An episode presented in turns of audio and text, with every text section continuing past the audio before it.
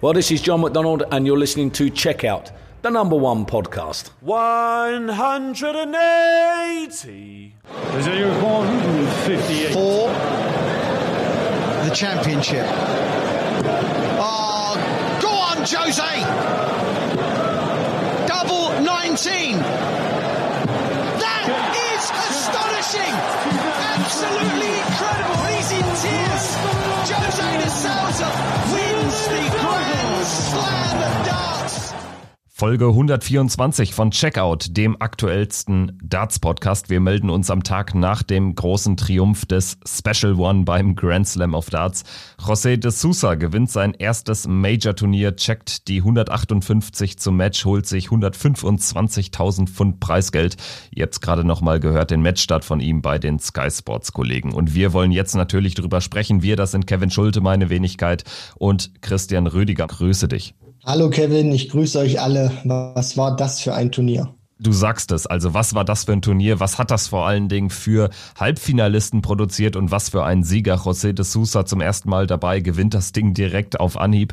Und ähm, wir hatten uns ja zuletzt nach den Viertelfinals gemeldet, waren so ein bisschen auf James Wade eingeschwungen als unserem ähm, Turniersieger, unserem vorhergesagten Turniersieger. Das ist am Ende nicht eingetreten. Wade verliert das Major-Finale gegen José de Sousa und wir sprechen jetzt am besten ähm, ja mal von Anfang an drüber, was denn vielleicht so die, die ausschlaggebenden Gründe dafür waren. Und ich würde direkt mal reingehen und dich fragen, Christian, ähm, nach diesem dann doch eher schwachen Start von De Sousa, Wade hat sich direkt einen Break geholt, ähm, ist 3-0 in Führung gegangen mit einem zweiten Break dann sogar. Äh, Da musste man ja äh, schon so ein bisschen die Befürchtung haben, dass De Sousa sein Niveau nicht im Finale zeigen konnte, aber er ist dann zur richtigen Zeit früh genug ins Match gekommen. Wie waren so deine G Gedanken im Verlauf der ersten Session, als De Sousa da wirklich gar nicht reinkam? Ich glaube, zwischenzeitlich bei 9% auf die Doppelfelder stand und Wade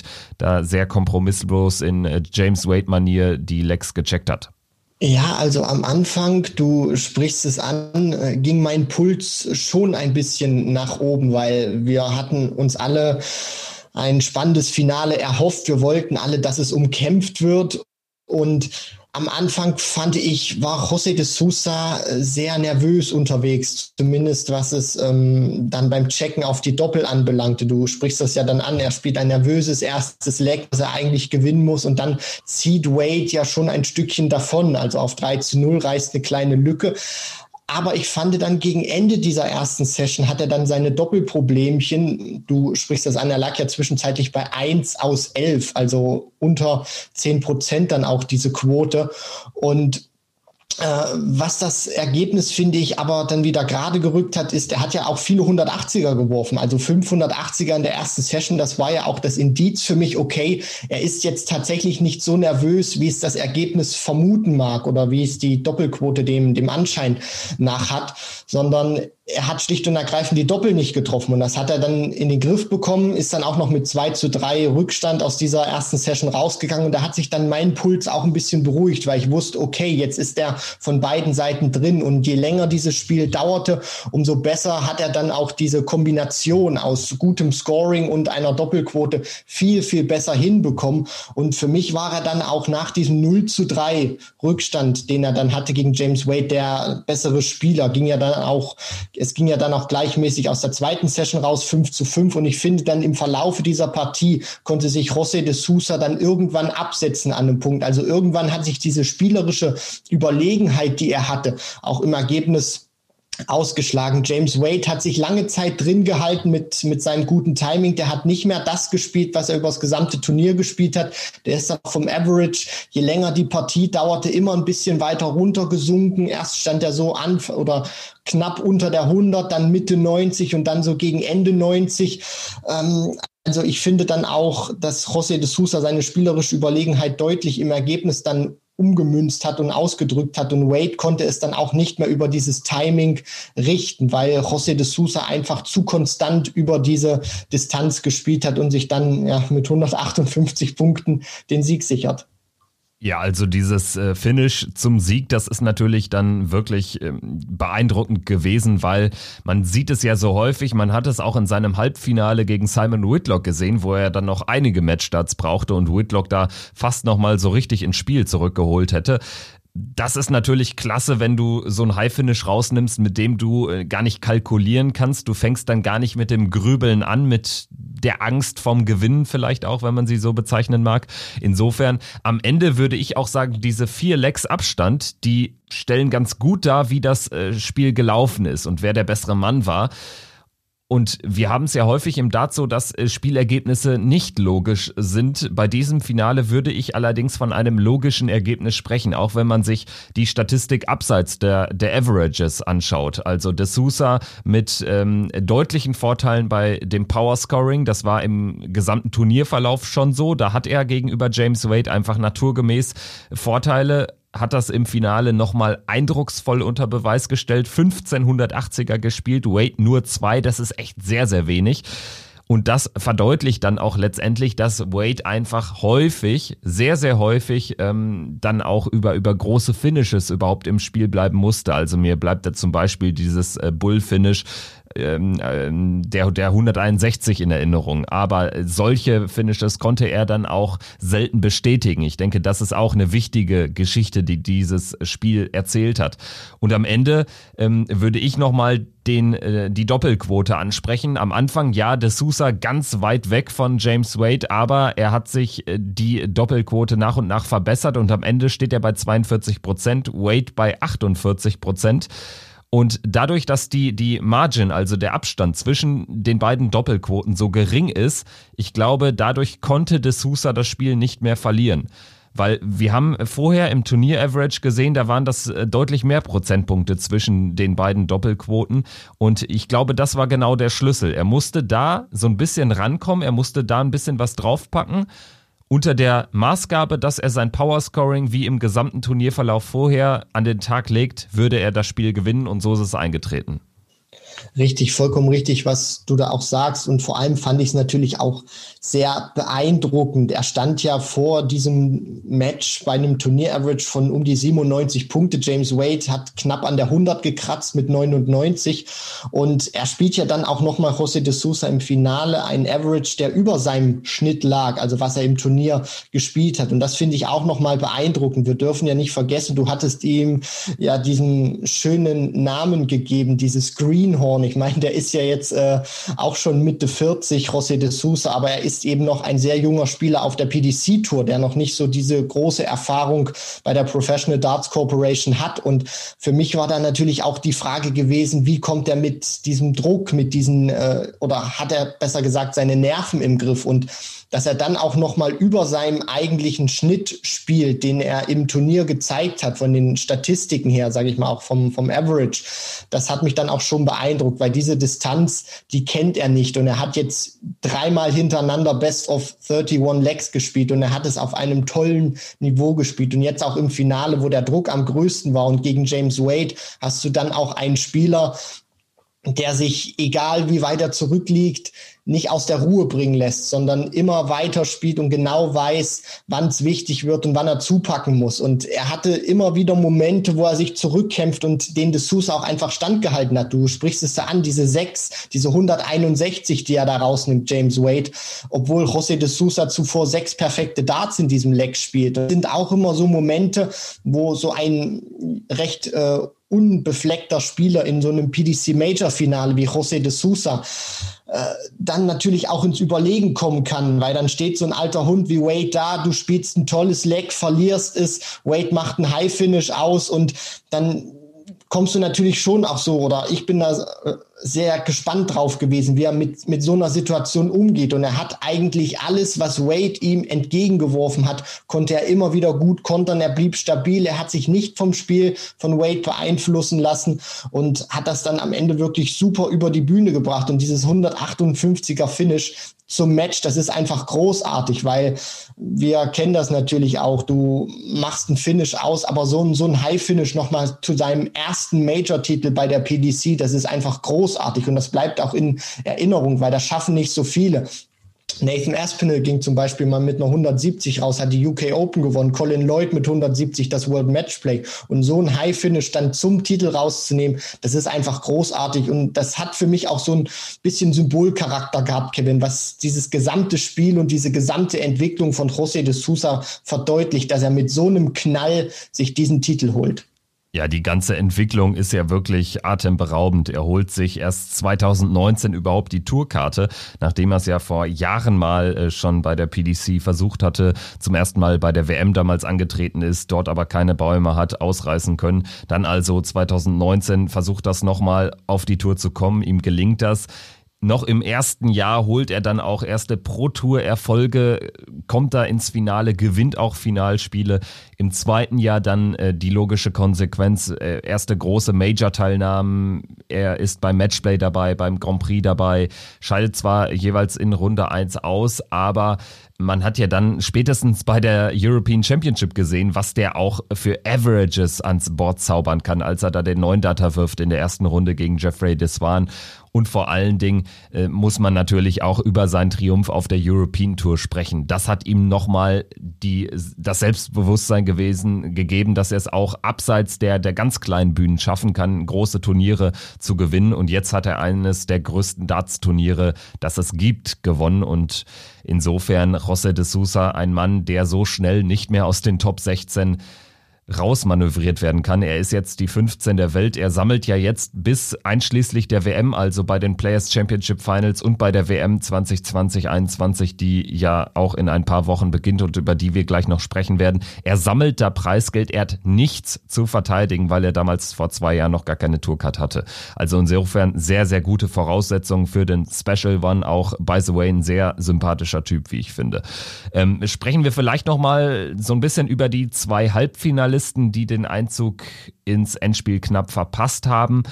James Wade gewinnt 16-15 gegen Dimitri Vandenberg und äh, De Sousa hat, wie erwähnt, gegen Simon Whitlock gewonnen mit 16 zu 12. Bei Dimitri Vandenberg muss man sagen, auch das typisch für James Wade. Er übersteht auf dem Weg ins Endspiel ein Matchstart. Dimitri hatte die Chance zum Match, verpasst sie auf das Bullseye. Am Ende spielt James Wade einfach ein klasse Decider.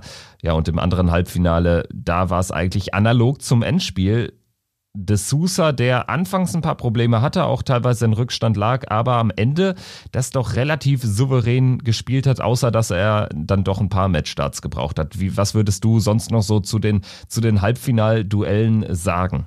Ja, also bei Simon Whitlock hat sich leider leider wieder dieses Déjà-vu eingeschlichen. Es war ja ein toller Auftritt gegen äh, MVG, vor allem dann auch hinten raus, weil er lief ja die ganze Zeit hinterher und ist einfach cool geblieben, ist dran geblieben und äh, hat sich dann auch diesen Erfolg geschnappt und gegen José de Sousa war das erstmal äh, ein vollkommen anderer Start gewesen vom, vom Wizard. Der hat die 180er wieder reingeworfen und ähm, hat einen super Start gehabt. Aber de Sousa hat sich auch von, von, von diesem super Start von Simon da nicht aus der Ruhe bringen lassen, hat einfach konstant weitergespielt und irgendwann kamen dann auch die Fehler von Whitlock und ich finde hinten raus, das spiegelt sich ja dann auch im Ergebnis wieder, konnte Whitlock dieses Niveau nicht mehr halten und konnte auch mit äh, José de Sousa dann nicht mehr Schritt halten.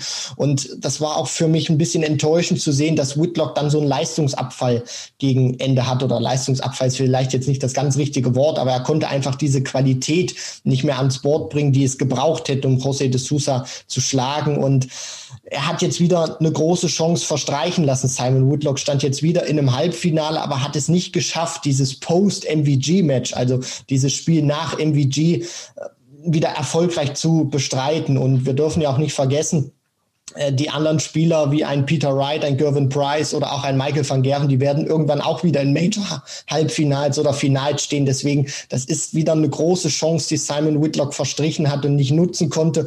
Ja, und beim Dimitri Vandenberg-Match gegen James Wade, also ich finde, Dimitri hat ähm, eine gute Partie gespielt. Es war jetzt nicht dieses Feuerwerk, was wir in der Gruppenphase von ihm gesehen hatten, aber über so eine Distanz, äh, das, das kannst du auch nicht jedes Mal bringen, wie er das beim Matchplay gebracht hat. Und ich finde, hier hat sich dann auch einfach diese Kaltschnäuzigkeit von James Wade durchgesetzt. Der spielt oder der, der hat auch einen Rückstand wieder aufgefressen und es sah lange Zeit nach Dimitri Vandenberg aus. Und dann kämpft sich Wade wieder ran, übersteht auch diesen kritischen Moment, den du angesprochen hast und spielt dann einen überragenden Decider. Und dann muss man auch sagen, auch wenn Wade ganz kurz vorm Ausscheiden war, wenn du so ein Entscheidungsleck dann spielst, dann hast du es verdient gewonnen und ja, James Wade hat dann auch im Finale wieder eine große Chance verstreichen lassen. Deswegen Simon Woodlock war ich ein bisschen enttäuscht. Dimitri Vandenberg, der war auch mega enttäuscht, wird mega enttäuscht sein. Aber am Ende des Tages war es auch wieder ein super Turnier, was den Dreammaker definitiv jetzt endgültig in die Premier League geboxt hat. Für alle, die nach dem Matchplay-Triumph noch ein paar Zweifel hatten. Ganz genau, da sprichst du jetzt auch eine spannende Debatte an. Ähm, die Premier League 2021, wie wird die Zusammensetzung sein? Wir hatten jetzt in den vergangenen Jahren relativ wenig Bewegung. Ich glaube, diesmal wird das anders laufen. Wir können ja vielleicht mal auf die Rankings schauen und ähm, gehen dann vielleicht auch mal unsere erwarteten äh, Premier League Starter für das nächste Jahr durch. Michael van Gerven ist aktuell noch die Eins, noch muss man sagen, weil er muss im Prinzip, sollte Wright oder Price die WM gewinnen, diesen Platz an der Sonne nach dann sieben Jahren abgeben. Das wäre schon eine Zeitenwende in der äh, Post-World Championship Order of Merit, also wo die WM-Ergebnisse 2000 ähm, von der WM 2019 dann, wo Michael van Gerven gewonnen hat, wo die Ergebnisse rausfallen, ist Peter Wright schon die Nummer eins der Welt und auch Gervin Price an dritter Stelle ist gar nicht mehr so weit weg. Also im Prinzip kann man sagen, wer die WM gewinnt aus diesem illustren Kreis Wright van Gerven Price, der ist die Nummer eins nach der Weltmeisterschaft und die Nummer 1, 2, 3 und 4, die sind ja dann immer für die Premier League qualifiziert. Und das führt uns äh, dann zu folgendem Teilnehmerfeld Stand jetzt, Wright, Van Gerven, Price, ich denke, da äh, gibt's auch ähm, keine Zweifel, dass die drei nächstes Jahr in der Premier League dabei sind. An vierter Stelle, da wird's dann schon spannender, ist Rob Cross. Das rührt immer noch von seinen Matchplay- und äh, European Championship-Triumphen im vergangenen Jahr. Also das wird 2021 für ihn definitiv ein ganz heikles Jahr. Ich glaube, der kann richtig nach unten abschmieren in den Rankings. Aber für die Premier League wäre er aktuell noch fix qualifiziert. Und da würde ich direkt mal dich fragen. Ähm, das wäre für die, für, für die PDC wahrscheinlich gar nicht mal so geil, wenn Cross quasi schon per Regel wegen dabei wäre, weil er in den Top 4 bleibt, weil eigentlich ist das doch vielleicht derjenige, den man aktuell am leichtesten, was seine Leistungen betrifft, rauskicken könnte. Oder wie siehst du's?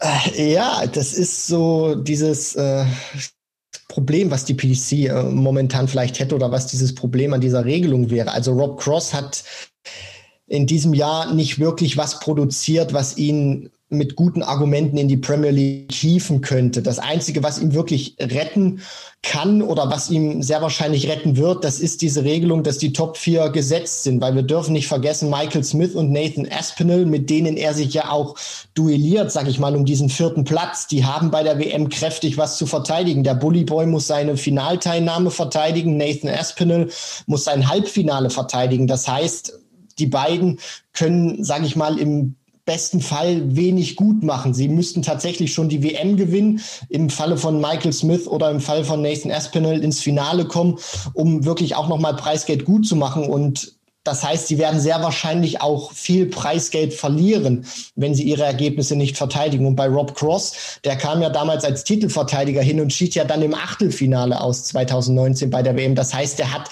im Prinzip wenig bis gar nichts zu verteidigen. Und das wird dieser große Trumpf in den Händen dann auch sein von Rob Cross, der ihn dann höchstwahrscheinlich oder sehr wahrscheinlich in die Premier League bringt. Und, und Top 4. Aber von sportlichen Gesichtspunkten ist er für mich kein Kandidat Kandidat. Da gibt es andere, die sich deutlich größer ins Rampenlicht gespielt haben, die auch von der Qualität her, was sie gezeigt haben, deutlich mehr überzeugt haben. Das heißt natürlich auch Rob Cross, wenn es diese Regel nicht gibt und wenn er es tatsächlich unter die Top 4 schafft, beziehungsweise dann bleibt, dann äh, hat er wirklich Glück gehabt, weil er ist momentan nicht auf einem Premier League würdigen Niveau, meiner Meinung nach. Dann lass uns doch vielleicht mal die weiteren Kandidaten durchgehen. Also erstmal sind wir uns sicherlich einig. Wir gehen jetzt einfach mal davon aus, dass Cross unter den Top 4 bleibt. Also wir beiden, wir bleiben beim jetzigen Ist-Zustand Post World Championship Order of Merit. Das heißt, Wright van Gerven Price Cross sind jetzt in unserem erwartbaren Premier League Teilnehmerfeld drin. An fünfter Stelle würde ich ganz klar Glenn Durant nehmen, weil der ist Titelverteidiger, da gibt's eigentlich keine Zweifel. Dann Nathan Espinel, für mich auch fix dabei. Michael Smith, auch ein Starter aus dem letzten Jahr, fix dabei. Das wären dann also sieben Spieler von den neun aus dem vergangenen Jahr oder aus diesem Jahr, aus 2020, die erneut eine Einladung bekommen. Gehst du da erstmal mit bei den drei Kandidaten? Da gehe ich mit. Okay, dann gehen wir weiter zu einem von dir angesprochenen Major-Sieger Dimitri Vandenberg. Er erreicht eben jetzt nicht nur das Finale und gewinnt es auch beim Matchplay, sondern ja, schafft auch einen Halbfinaleinzug mit Klasseleistungen beim Grand Slam of Darts, ist für mich auch fix dabei. Gehst du auch mit, nehme ich an. Da gehe ich mit. Also einen Matchplay-Champion und jetzt auch Halbfinale Grand Slam, den kannst du nicht draußen lassen.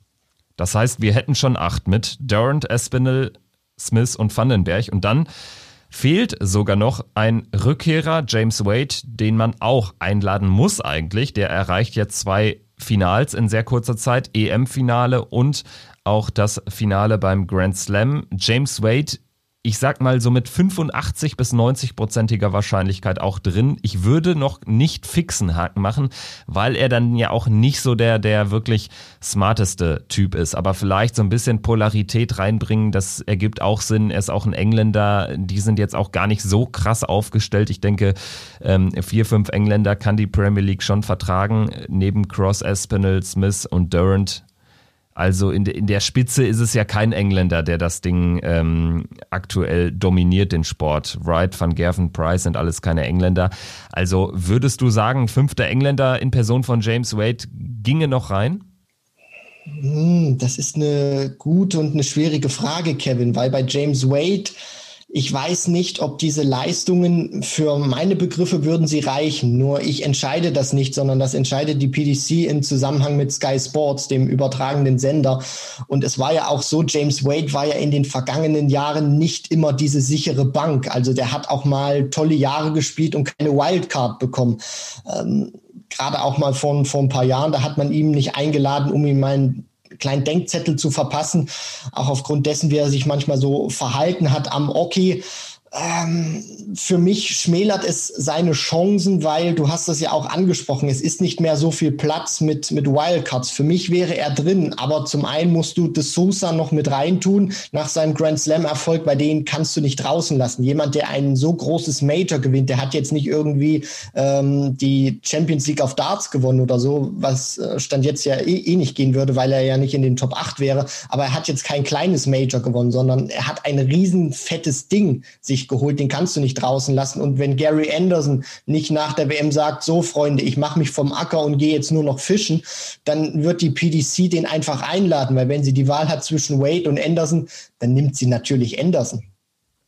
Das ist eine ganz interessante Überlegung, die du da tätigst und ähm, die geht ja jetzt schon so ein bisschen tiefer in die Debatte rein. Denn De Sousa, von mir noch gar nicht erwähnt, klar, sehe ich auch so. Der hat jetzt neben ähm, Dimitri Vandenberg, einem anderen Debütsieger in diesem Jahr, der das Matchplay holt bei seiner ersten Teilnahme, eben auch bei seiner ersten Teilnahme ein ganz großes Ding gewonnen. Grand Slam ist eines der größten Turniere im Jahr ist so unter den Top 4, würde ich sagen, was, was die Bedeutung von den einzelnen Major Events betrifft. Insofern De Sousa auch dabei. Und dann Gary Anderson ist eine ganz spannende Thematik. Glaubst du denn erstmal, dass man ihm vielleicht nicht sogar einen Gefallen tun würde? Er ist ja nicht derjenige, der gerne so viel spielt. Premier League bedeutet, du spielst einmal die Woche immer woanders unter der Maßgabe, dass natürlich ähm, jetzt nicht wieder etliche Partien oder Spieltage on Block in Milton Keynes oder Coventry oder sonst wo stattfinden. Also glaubst du, man könnte ihm vielleicht sogar einen Gefallen tun, wenn man sagt, Gary Anderson, du bist jetzt im Ranking so ein bisschen zurückgefallen und dementsprechend würden wir jetzt sagen, ähm, du bist nicht dabei könnte das nicht vielleicht sogar gut sein oder ist Gary Anderson dann vielleicht sogar ein bisschen beleidigt, wie das bei Raymond van Barneveld über der Fall war, der ja auch ähm, darauf gepocht hat, dass einfach die besten Leute und vor allen Dingen die Leute mit dem größten Namen Premier League spielen?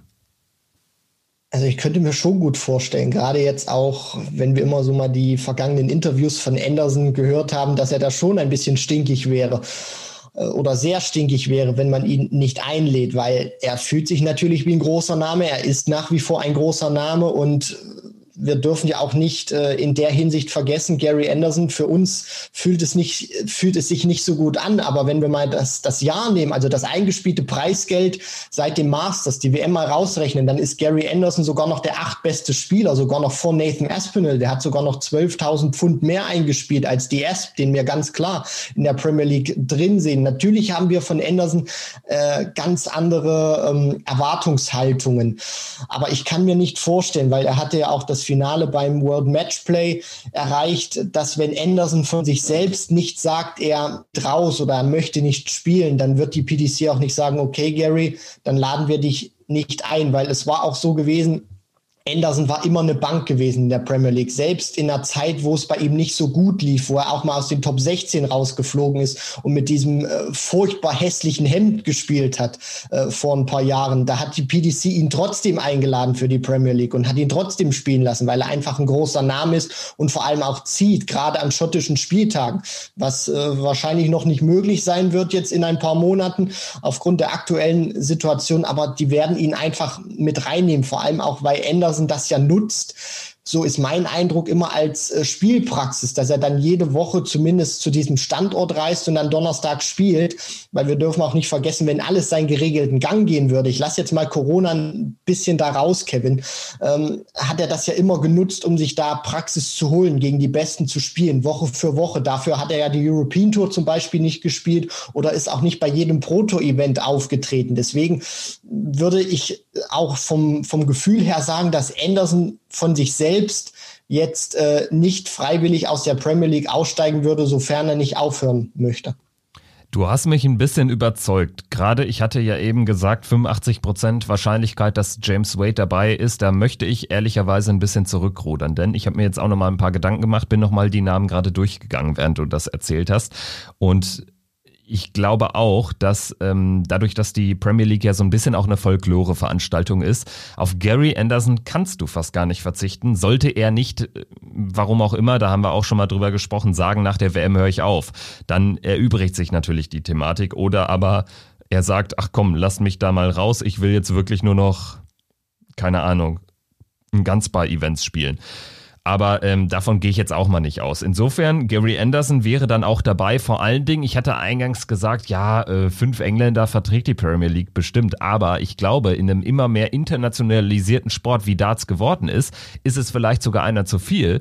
Und dann ähm, müsste wahrscheinlich einer draußen bleiben. Durant als Titelverteidiger kann nicht draußen bleiben. Smith ist auch einfach zu gut, ist einfach ein zu krasser Scorer. Ähm, bei Cross steht und fällt alles damit, ist er die 4 oder fällt er zurück im Ranking? Und das ist vielleicht dann hart, aber dann muss die PDC die in Anführungsstrichen Chance nutzen, sollte er aus den Top 4 rausfallen und ganz klar sagen, Cross, du spielst jetzt erstmal keine Rolle für dieses Jahr. Das würde dann natürlich einen ganz wichtigen Platz frei machen, weil ansonsten sieht das echt kompliziert aus, denn Gehen wir davon aus, es bleibt so wie es ist, Cross bleibt unter den Top 4, dann haben wir mit Daza, Espinel, Smith, drei Engländer, wo wir sagen, die müssen rein, eigentlich auch, weil sie einfach, weil sie Heavy Scorer sind, weil sie smarte Typen sind ähm, und weil sie grundsätzlich ihre Leistungen schon bestätigen konnten in den vergangenen Jahren. So, dann haben wir Vandenberg und De Sousa als zwei Major-Sieger. Das sind dann schon neun Starter.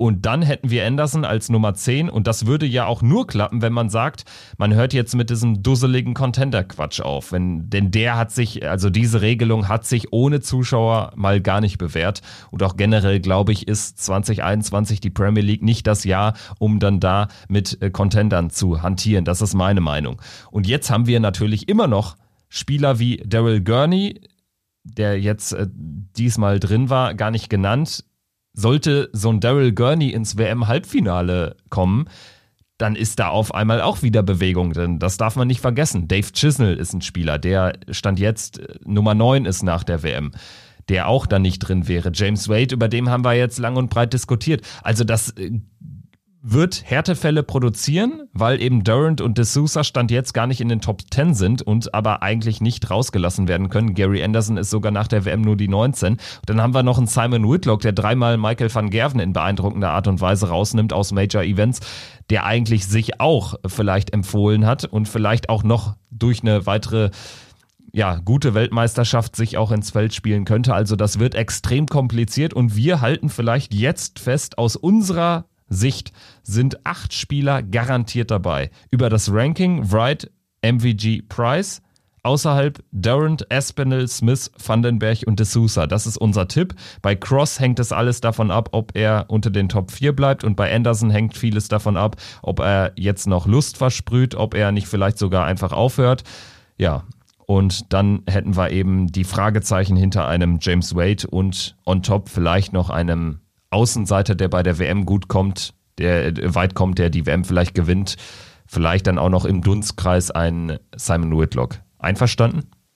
Einverstanden, Kevin. Und was ich noch ganz kurz anmerken möchte, ist, diese Siege jetzt auch von Dimitri Vandenberg und José de Sousa, die stellen ja die PDC jetzt auch vor Probleme, weil sie dieses altbewährte System ja auch jetzt kräftig durcheinander rütteln. Also vor einem Jahr hätte noch keiner gesagt, Vandenberg muss safe die, Prem äh, die, die Premier League komplett spielen. An einen José de Sousa war noch gar nicht zu denken. Jetzt spielen die so ein krasses Jahr, die beiden, und an denen kommst du nicht mehr vorbei. Und dann musst du natürlich auch alt eingesessene Hasen oder etablierte Spieler raussortieren. Und was ich auch momentan so, so ein bisschen während du das erzählt hast, dieses ähm, ja, äh, grummelige Magengefühl habe, ist, dass die PDC wieder mit einer herausragenden Lösung um die Ecke kommt und sagt, wir spielen weiterhin mit dieser Contender-Lösung und lässt dann einen José de Sousa an einem Spieltag als Grand Slam Champion plötzlich mal auftanzen. Also diese Regelung oder das könnte ich mir auch vorstellen, dass es diese herausragende Lösung gibt, dass man sagt, der Grand Slam Champion darf einmal als Contender Premier League spielen, wovor ich ehrlich gesagt ein bisschen Angst habe. Ja, Angst äh, trifft es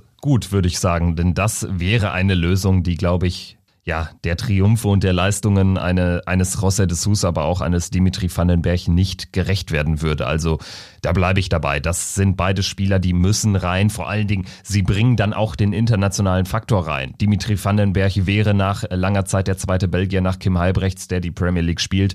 José de Sousa wäre der erste Portugiese und wahrscheinlich einzige Portugiese in 100 Jahren, der Premier League spielt. Diese Leistung bringen kann, auch auf höchstem Niveau. Und es sind ja auch irgendwie witzige Typen. Beide bringen da noch nochmal ein bisschen Abwechslung rein. Also im Prinzip äh, sind da Spieler wenn die Leistung bringen, dann kommt die PDC meiner Meinung nach in den nächsten Jahren daran nicht vorbei. Aber das sind alles Fragen, die natürlich auch erst nach der Weltmeisterschaft beantwortet werden. Und äh, Weltmeisterschaft ist vielleicht nochmal ein gutes äh, Stichwort, was wir auch hier nochmal anreißen sollten, denn zwischen dem ersten und zweiten Halbfinale hat die PDC bekannt gegeben, dass die WM A stattfindet. Also das wäre jetzt auch ein Kracher gewesen, wenn sie jetzt gesagt hätten, nö, wir äh, tragen noch die Players Championship Finals aus, aber die WM, die findet dieses Jahr nicht statt. Also das war sowieso klar, dass die jetzt stattfindet, aber die Bedingungen sind geklärt worden. Und zwar der Zeitplan. 15.12. geht's los bis zum 3.1. Das heißt, das Finale erst am Sonntagabend, 3.1. und nicht am Neujahrsabend, wie das in den vergangenen Jahren der Fall war. Und auch eine wichtige Info, es geht im Ellipelli über die Bühne und die PDC hat sogar noch Hoffnung, bedingt auch durch eine Entscheidung im, ähm, in, in UK von der Politik, dass es eventuell ein paar Zuschauer sogar geben könnte. Deine erste Reaktion war folgende, Christian, wie sieht's aus? Was macht das mit dir, diese Meldung? Sie haben natürlich sehr viel Freude bei mir ausgelöst. Äh, also zu hören, dass die Weltmeisterschaft eigentlich, sage ich mal, wenn wir uns jetzt mal auf die Sessions auch konzentrieren, wie geplant stattfindet. Es sollen ganz gewohnt 96 Starter, wie wir das in den vergangenen Jahren auch hatten. Also zunächst mal vom Teilnehmerfeld her keine Beeinflussung durch dieses bekloppte Virus momentan.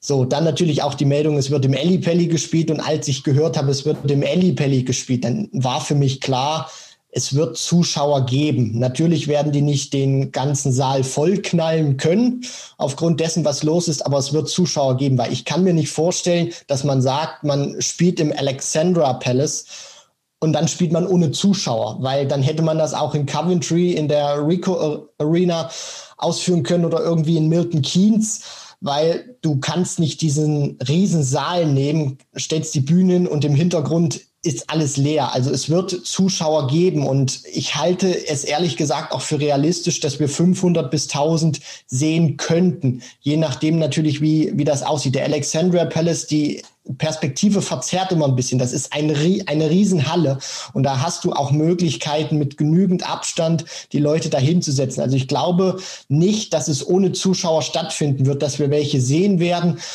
Gerade auch dessen, dass wir jetzt in UK oder dass das Premierminister Boris Johnson jetzt natürlich auch mit, mit dieser Regelung im UK ähm, die, die oder das Comeback der Zuschauer jetzt auch wieder in Aussicht gestellt hat. Und für mich ist es auch wirklich ähm, sehr wahrscheinlich, dass Zuschauer sehen werden, Kevin, weil die Briten haben jetzt auch sehr viel Erfahrung. In den USA wird trotz dieser äh, steigenden Zahlen weiterhin in der NFL unter anderem vor Zuschauern gespielt in manchen Stadien. Die Bundesliga hatte vor Zuschauern gespielt.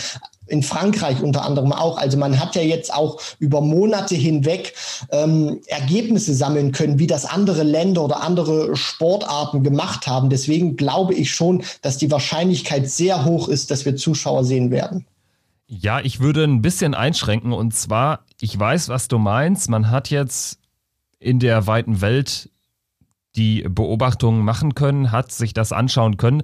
Allerdings die Premier League zum Beispiel als ähm, größte Fußballliga der Welt hat seit Beginn des Corona-Lockdowns im Prinzip oder seit Restart keine Zuschauer gehabt. Und ähm, ich fände es ein bisschen komisch, wenn jetzt äh, so ungefähr am Peak der zweiten Welle und die zweite Welle trifft uns alle ja noch mal härter als die erste, wenn ausgerechnet zu dem Zeitpunkt dann jetzt ähm, Zuschauer reingelassen werden. Also vom Timing her hat mich die Meldung schon echt überrascht und ich gehe nicht mit den Leuten mit, die das einfach so unreflektiert abhaken und sagen, geil, das ist die beste Meldung überhaupt jetzt gegen Ende des Jahres da wäre ich ein bisschen vorsichtiger, weil eigentlich, also mir kannst du es jetzt nicht so gut und einfach erklären, dass jetzt zum Beispiel in der Fußball-Bundesliga oder vor allen Dingen dann irgendwie in Drittligastadien in Rostock oder so, also in Mecklenburg-Vorpommern oder irgendwie in der zweiten Liga bei Holstein Kiel,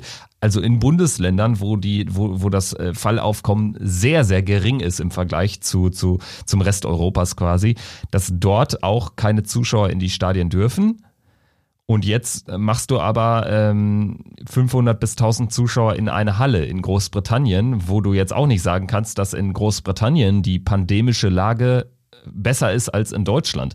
Also im ganz großen Bild, wenn man das zeichnet, kommt mir das alles ein bisschen komisch vor. Grundsätzlich wäre ich aber natürlich auch froh, wenn es da sichere Konzepte gibt, Zuschauer reinzulassen. Also nicht falsch verstehen. Ich möchte nur in, im Prinzip das nochmal in das ganz große Bild einbetten und fände das ein bisschen irritierend, sagen wir es so.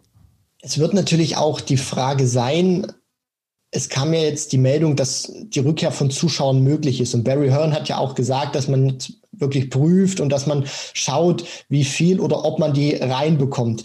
Und es gibt ja auch momentan, sage ich mal, noch diese Information oder die PDC hat es ja dann auch ähm, rausgehauen, dass, äh, sage ich mal, äh, Tickets dann auch möglich wären, käuflich zu erwerben und man dann natürlich auch versucht oder alles Mögliche versucht, um zur größten, um zum größten Event des Jahres auch wirklich Zuschauer reinzulassen. Ich kann deinen Punkt verstehen. Es wirkt natürlich auch sehr widersprüchlich, will ich jetzt nicht sagen, aber komisch, wenn wir in Deutschland jetzt wahrscheinlich noch ähm, bis Mitte Dezember auf äh, härtere Einschränkungen jetzt noch äh, ja, wahrnehmen müssen.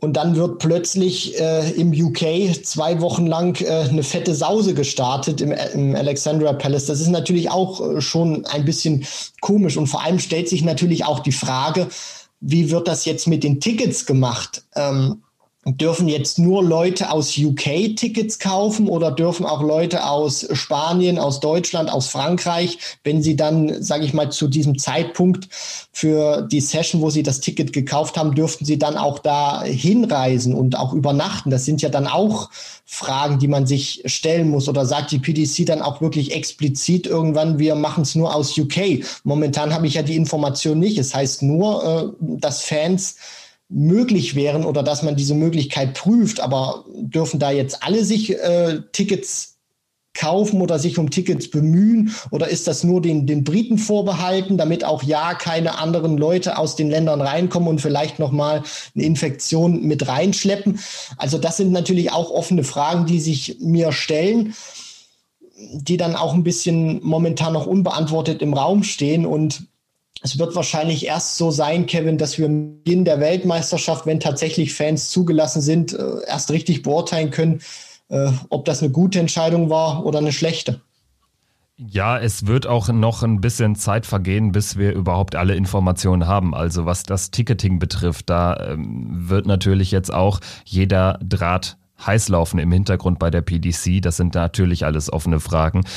Äh, wir wissen ja noch niemals, äh, welche Teilnehmer alle dabei sein werden. Wir wissen noch nicht jetzt am 25.11., am Mittwoch, fünf Tage vor dem Last Chance Qualifier, für alle Pro-Tour-Spieler, die noch kein Direkt-Ticket gelöst haben für die WM, wer oder wie viele Plätze dort ausgespielt werden. Also auch das ist noch eine offene Frage und dementsprechend wird das äh, zwangsläufig alles mit der heißen Nadel gestrickt. Das einzig Gute ist für die PDC, dass natürlich traditionell jetzt nach den Players Championship Finals dann noch ähm, drei Wochen ähm, oder zweieinhalb Wochen ins Land gehen und man da jetzt noch ein bisschen Zeit hat. Also das wird spannend sein zu beobachten. Wir werden natürlich äh, uns nach den Players Championship Finals nochmal melden, auch dann den äh, PDPA Qualifier besprechen. Ähm, vielleicht haben wir bis dahin auch neue Informationen.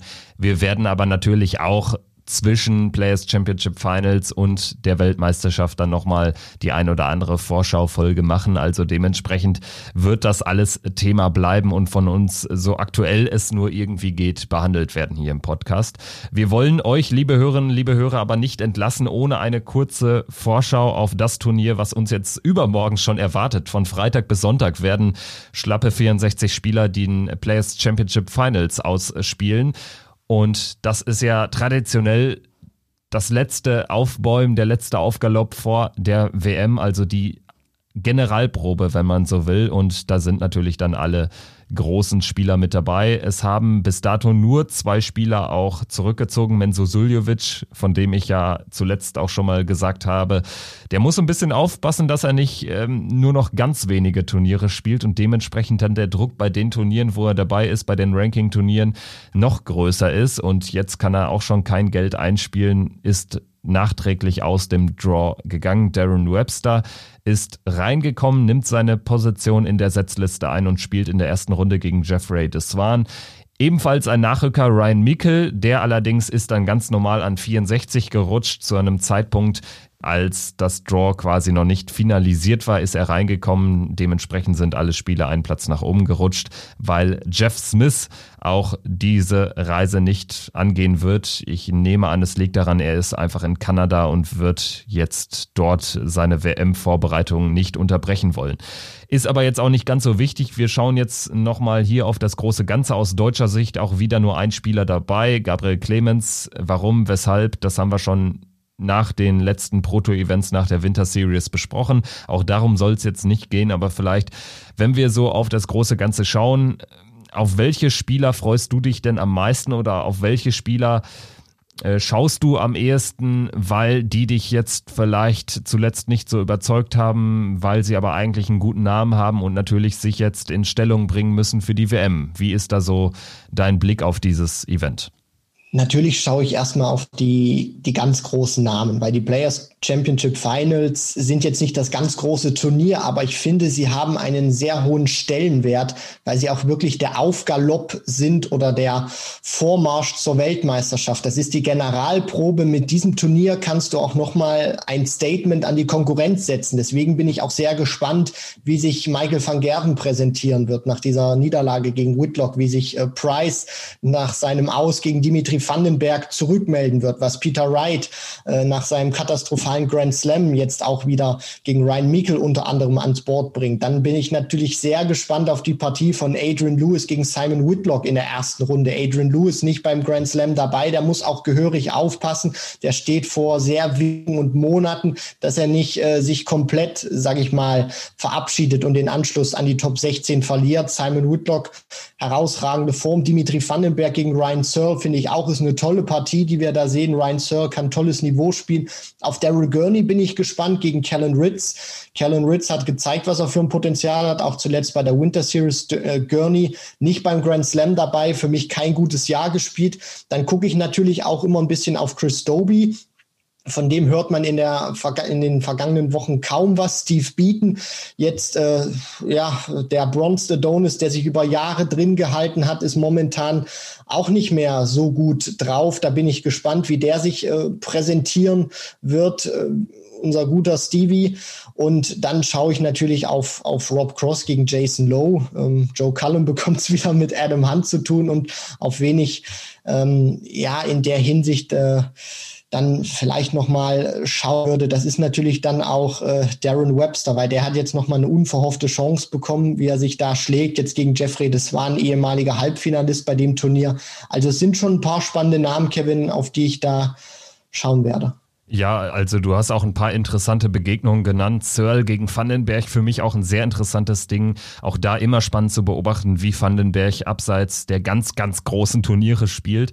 Das ist jetzt ein Major-Turnier, ist vor TV-Kameras. Ich denke, das kommt ihm zugute. Allerdings Ryan Searle auch äh, für mich ein Spieler, der echt noch Potenzial hat, der auch häufig mit hohen Averages verliert, da dann einfach auch ein bisschen Pech mit seinem Gegner hat. Also häufig sind Partien mit Ryan Searle-Beteiligung sehr gute Partien. Und ich glaube, gegen Dimitri Dimitri Vandenberg können wir davon auch ausgehen. Äh, interessant finde ich auch Michael Smith gegen Boris Kritschmer. Auch das ist eine Partie auf der Hauptbühne am ersten Tag. Boris Kritschmer ja auch ein Spieler, der vor TV-Kameras sehr selten aufgetreten ist, aber der weltbeste E-Dart-Spieler ist. Ähm, interessant auch äh, für meine Begriffe die Begegnung zwischen Devin Peterson und Luke Humphreys. Da sind wir dann in der unteren Turnierhälfte. Natürlich Jason Lowe, dem traue ich einiges zu gegen Rob Cross. Michael van Gerven gegen Darius Labanauskas ist auch eine Wiederholung des Erstrundenduells bei den European Darts Championship ja, Darren Webster auch spannend zu sehen. Der muss ja auch wirklich was zeigen. Der muss im Prinzip vor allen Dingen äh, im PDPA Qualifier nächsten Montag durchkommen, denn der hat noch keinen WM-Startplatz, was auch wirklich fantastisch ist oder auch nicht. Ähm, Brandon Dolan gegen Luke Woodhouse, auch eine interessante Begegnung, weil Brandon Dolan einfach an Nummer 11 gesetzt ist. Luke Woodhouse, ein Spieler, der uns bei der WM überzeugt hat, aber auch äh, davor und danach nicht wirklich viel gerissen hat. Und dann zu guter Letzt würde ich nochmal ganz gerne über Gaga Clemens sprechen, der ja so bitter ausgeschieden ist, so unnötig ausgeschieden ist in der Gruppenphase beim Grand Slam und jetzt auf Martin Klärmarker trifft. Das ist eine sehr schwierige Begegnung, wie ich finde. Ja, also Martin Klärmarker gefällt mir auch in der Hinsicht sehr gut oder es macht ihm zu einem sehr gefährlichen Spieler, weil er immer an sich glaubt. Der weiß, wenn er sein bestes Niveau spielt, kann er auch Price, Wright, Van Gerven schlagen, also die Big Boys im Geschäft. Und diese Denke, die er hat, dieses Mindset, das macht ihn sehr, sehr gefährlich und das wird auch für Gabriel Clemens keine einfache Aufgabe werden. Und es wird, glaube ich, auch darauf ankommen, wer von den beiden weniger Fehler macht. Also das ist eine Partie, die, wenn sie beide auf ihrem Niveau spielen oder beide ein gutes Niveau spielen, die auf Augenhöhe ist. Ich sehe Gabriel Clemens nicht als den absoluten Top-Favoriten und ich glaube, wir sollten jetzt auch nicht äh, Gabriel Clemens zu groß oder zu einem größeren Favoriten machen, als er in der Hinsicht ist. Natürlich vom Namen her ist er gegen Klärmarker Favorit, aber wir dürfen ihn jetzt nicht in eine Position heben, in der er noch nicht ist. Das wird eine ganz schwierige Partie. Er kann da rausgehen, aber er kann natürlich auch den Schritt in die nächste Runde schaffen. Aber es wird auf jeden Fall kein einfaches Match gegen Martin Klärmarker werden. Lass uns doch vielleicht zum Abschluss, ich weiß, das ist immer ganz besonders schwierig bei einem 64er Feld, aber nochmal wie traditionell vor den vergangenen Major-Turnieren auch unsere Halbfinaltipps loswerden. Ich fange auch an. Ich sage, in der oberen Hälfte wird sich Peter Wright im Halbfinale duellieren mit Damon Hatter, das ist einfach mein Tipp. Und in der unteren Hälfte, da gehe ich mit Gervin Price. Eigentlich würde ich jetzt Michael van Gerven sagen, aber ich sehe gerade, der trifft möglicherweise in der zweiten Runde auf Johnny Clayton. Ich, ich gehe mit Ryan Joyce, der sich ähm, ganz unten durchsetzen wird und dann auf Price trifft. Also Wright und Price gegen Hatter und Joyce. Das wären meine, meine beiden Halbfinalpartien. Wie sehen deine aus? Hier halte ich jetzt tatsächlich dagegen. Ich ähm, glaube, dass die oder dass Peter Wright seinen Fokus viel mehr jetzt auf der WM legt und er jetzt nicht dieses Mega-Comeback nach diesem schlechten Grand Slam finden kann. Deswegen würde ich sagen, setzt sich da in der oberen Hälfte oder setzen sich da in der Halbfinalbegegnung, würde ich jetzt mit dem Bullyboy Michael Smith gehen, der auf Nathan Aspinall trifft und dann in der anderen Begegnung ich habe so ein Gefühl, dass Joe Cullen ein verdammt gutes Turnier spielt, muss ich ganz ehrlich sagen. Gerade jetzt auch nach dem schlechten Grand Slam ist immer bei ihm so ein Auf und Ab. Der hat ein gutes Turnier, dann wieder ein. Gehe ich mit Joe Cullen und sage, der wird gegen MVG spielen. Wir werden das genau beobachten und ich sag mal so, wenn einer von uns zwei richtig hat, dann wäre das schon eine ganz große Leistung, denn die Players Championship Finals sind ja auch immer so ein bisschen unberechenbar, gerade jetzt so als letztes Turnier vor der WM, gerade weil das Teilnehmerfeld sich auch nicht an der normalen Order of Merit orientiert, sondern an den ähm, Leistungen auf der Pro Tour und dementsprechend haben wir auch eine Setzliste mit Michael van Gerven nur an drei oder einem Dimitri Vandenberg an Position 49. Wir werden das Ganze analysieren. Nach dem Turnier werden uns melden. Anfang der Woche werden wahrscheinlich auch noch das ähm, äh, Qualifikationsevent für die WM ins Land gehen lassen, sodass wir uns dann Mitte nächster Woche spätestens melden werden. Danke euch bis dahin für die Treue zu diesem Podcast und wir würden uns freuen, wenn ihr uns weiter durch dieses Jahr und vor allen Dingen dann auch durch die Weltmeisterschaft begleitet. Euch eine gute Zeit bis dahin, guten ersten Advent, der ist ja jetzt schon und bleibt vor allen Dingen gesund. Bis dahin, macht's gut. Tschüss.